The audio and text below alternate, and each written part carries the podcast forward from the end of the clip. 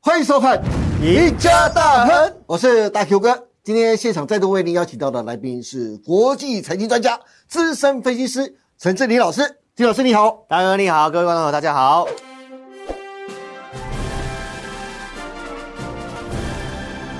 哎，金老师是现在又进入到了七月份了，又是下半年的开始了。嗯我记得你常说的一句话，就是投资布局要在题材发酵之前呢、是，在上半年看到的几乎都是 AI 概念股的天下。嗯，那转眼到下半年呢对，有哪些题材是你最看好，很可能会成为盘面主流？投资人可以趁现在大盘稍微回档修正的时候，来一个大波段布局的呢？嗯，那下半年其实有很多题材啦，我认为上半年行情本来就是比较偏震荡，对但是五月中之后这一波的急拉，当然就是大 Q 哥刚刚讲到的，因为辉达嘛，是带动了整个 AI 的在往上涨。但是现在的 AI 的部分其实真的涨得蛮多的哦，很多股票都涨停板一直在喷呐、啊那我相信这个大多数的投资朋友，这里叫你去追 AI，是跟你讲 AI 有多好，是这个叫做锦上添花，对根本就没有太大的意义，对不对？那我们现在讲的是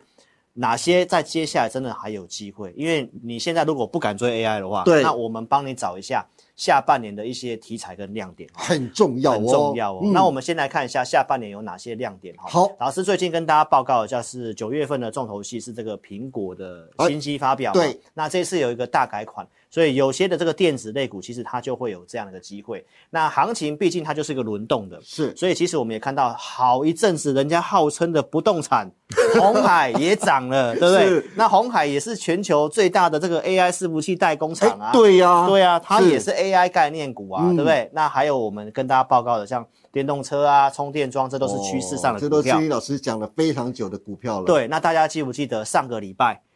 哎，是不是台股有经过一波的修正整理，对稍微回档一下？是那回档的时候涨了什么？生技股。对所以其实呢，大家就知道这个资金它毕竟就是个轮动。对 AI 涨这么多，股票它也不可能说永远一直在涨，一直在喷，它其实就是用轮动的方式哈。我们可以来看一下这一波 AI 的一个轮动的一个节奏。好其实最早来讲，从四月份那个时候开始，就是伟创、广达开始做发动，是开始往上拉。那拉完之后，因为他们是涨这个 AI 伺服器，然后都大家就开始去找说，哎，AI 伺服器还有其他的像这个散热啊，所以旗宏、双宏、建测，或者是这个广运，号称这个。浸没式水冷的也涨，涨完之后，大家说啊，这个 AI 伺服器这个供应电力要稳定，大家又开始去找光宝科，有找台达电， 对对不对？然后英业达，那辉达晶片最主要受惠的是台积电，台积电也涨不少哎、没错这一波也拉很多、欸。对那包括像这个技嘉，然后也陆续最近开始涨到这个本身原先是伺服器的，是好、像伟影哦，这个哇伟创集团的，对都开始补涨了。然后呢，秦晨、哦，标了机壳的也涨了，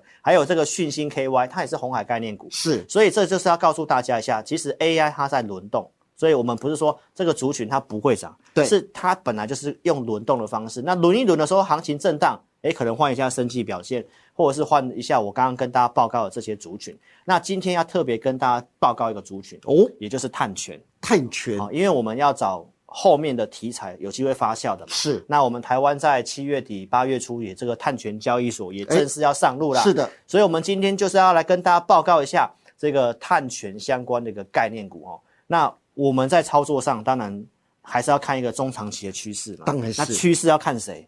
股神嘛，巴菲特 对啊，巴爷巴爷菲特，巴爷爷看趋势很准嘛。你看对买日本商社，日本商社、哦飙翻了耶这五大一直大标，对不对？啊，对买了台积电，台积电也被他买上来了。是啊，卖掉之后虽然飞出去了，因为他觉得钱怕放在日本比较 舒服，对不对？但是还有一个趋势，大家可能呃最近可能没有特别注意到，哦就在上礼拜，嗯，这个巴菲特他买西方石油啊，哎对这个持股一度是增加到了呃这个二十五趴，对而且他不止这样哦，他还跟美国政府在申请，对最多可以买到五十趴50%，所以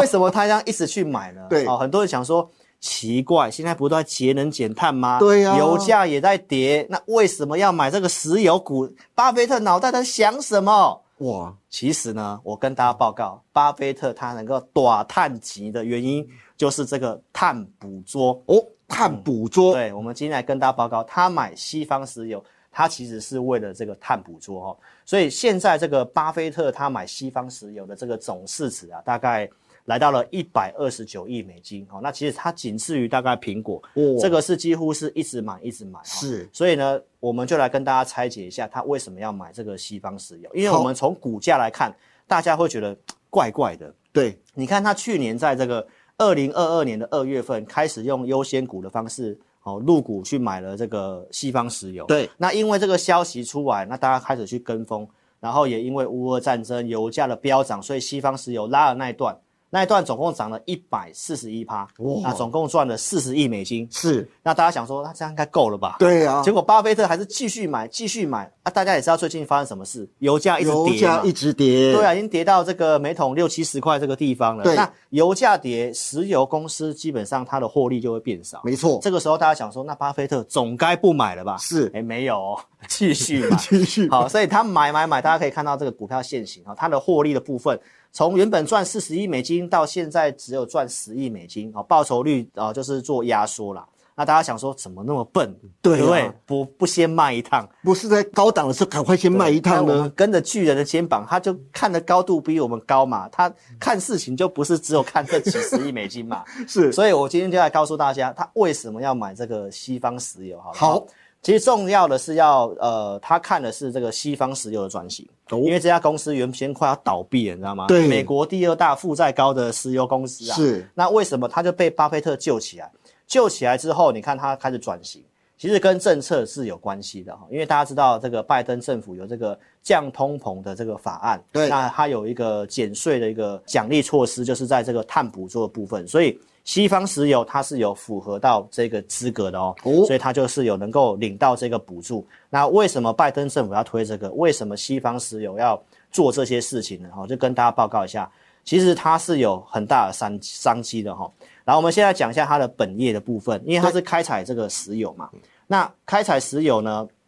其实这个石油燃烧它会产生二氧化碳。对那的确是既然将来大家要走这个 ESG，石油产业呢，包括这个沙烏地阿拉伯，很多人都认为那是接下来的夕阳产业会慢慢变不见。那西方石油它就做了一个很大的转型，它现在可以把这个碳捕捉的事情啊，跟它的石油做结合，因为它开始开了这个碳捕捉工厂，待会告诉大家。好那它就可以开始去卖这个碳权。哦，对，所以它也跟这个空中巴士哦，跟西方的石油有这个呃，现在外面国外已经有这个碳碳权交易所，我们台湾也开始要成立了哦，所以会有产生二氧化碳的，那就可以透过这个碳权的部分去做个抵消。再来第二个就是原油开采，它的本业的部分。对，那它既然有这个碳捕捉工厂，它把捕捉的二氧化碳呢打到油井里面去，是那它可以加速的这个开采的这个呃效率，好、所以这个部分的话，它碳捕捉也可以利用到它的原油开采的效率。第三个就是我刚刚跟大家报告的哦，降通膨法案，它可以领美国的补助，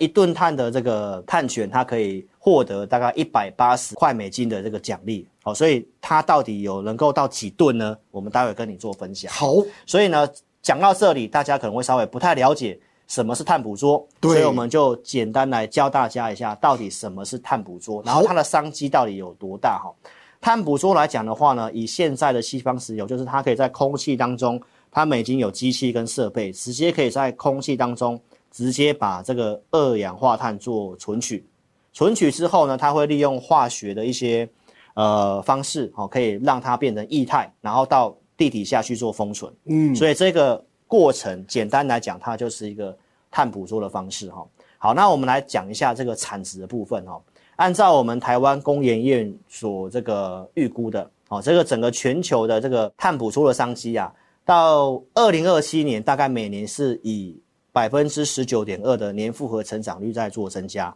大概会来到六十一点三亿的美金的一个产值。虽然这个你看起来不是很多哦，六十一点三亿好像没有很多，对不对？对但是你不要忘记，因为它的这个成长性是很高的，对因为这是新的东西，是那它的潜力有多大呢？待会我就来跟大家做数字上的一个补充哈、那我们拉回来，大家既然知道它有这个商机，然后西方石油，我们就告诉大家，因为它现在有机会哦，会成为全球最大的碳捕捉的工厂。是好，那目前来讲的话呢，它目前的计划是这样哦，到二零三五年，就是未来十年，它要在全球建七十座的碳捕捉工厂。那每一座工厂呢，大概一年哦可以捕捉从大气里面直接捕捉呃这个碳的部分，大概是一百万吨的温室气体，就是是这个二氧化碳的意思。所以你就先记住，一座工厂可以一百万吨，好，那七十座 就是多少？七千万就是七吨，千万吨，哇好，不那少欸七千万吨，大家可能想说很多，对不对？对啊那这商机我跟大家讲一下哈、按照这个统计啊，是一年全球的其实整个二氧化碳的这个大概是几吨，你知道吗？多少？四百零六亿吨。四百零六亿吨，所以你看，以一个西方石油，它了不起，也只是这四 百四百亿的，连一趴都不到啊。对啊所以你就知道，其实这个将来的这个产值哇跟商机机有真的多很大欸它其实做建完，连全球的一趴它都不不到到， 那你就知道将来大家要去做这个排碳的部分，是一定会一直做。所以你不要先小看现在是商机产值好像没有因很为大。它是刚起步，刚起步，对然后非常有潜力，所以是巴菲特所看见的哈，其实就这个地方哦。好那我来跟大家报告一下西方石油目前的进度哦，大概预计在明年的下半年，在美国的西德州就要开始建立它第一座的这个碳捕捉的工厂。哦那我们刚刚不是提到说，一座工厂大概一年可以捕捉一百万吨的碳吗？哎，对，大家可能一百万吨没概哎，念，真的没概念欸。那我们就用大家熟悉的东西，汽车。汽车哦呢，呃，一百万吨相当于二十一点五万的汽车的一年的废气排放量。哇，二十一点五万呢，对，所以呢，大家就有这个二十一点五万辆的概念，就知是道。反正如果七十座工厂真的如如预期哦完成的话，大概就可以